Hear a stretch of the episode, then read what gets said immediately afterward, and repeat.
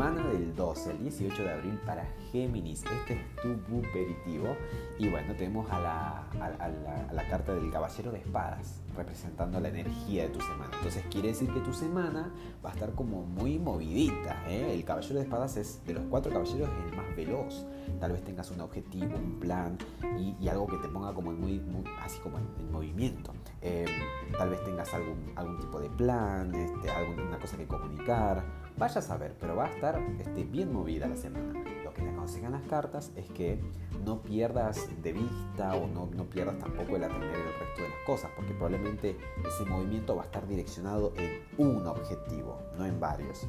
Y, tiene sentido porque venimos de una, luna nueva en Aries, imagínate tú el impulso. La luna va creciendo, o sea, empieza como a ser más extrovertida la, la, cosa, empieza a salir, la, luna se, llena de luz y eso es como que se imita acá, también ese mismo mood de ir por este, o expresar ese interés por algo. Y a la vez que tenés a Marte en tu signo. Marte es el planeta la energía de, la acción, de la conquista. Y lo tenés alojado en tu signo. O sea que tu persona toda está como si, así como electrificada, ¿no?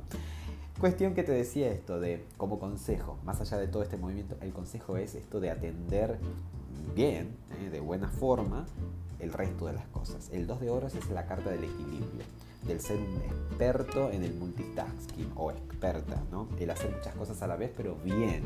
O de repente si tenés un asunto en mano, el, manejarlo de manera este, bien, excelente, diestra, ¿eh?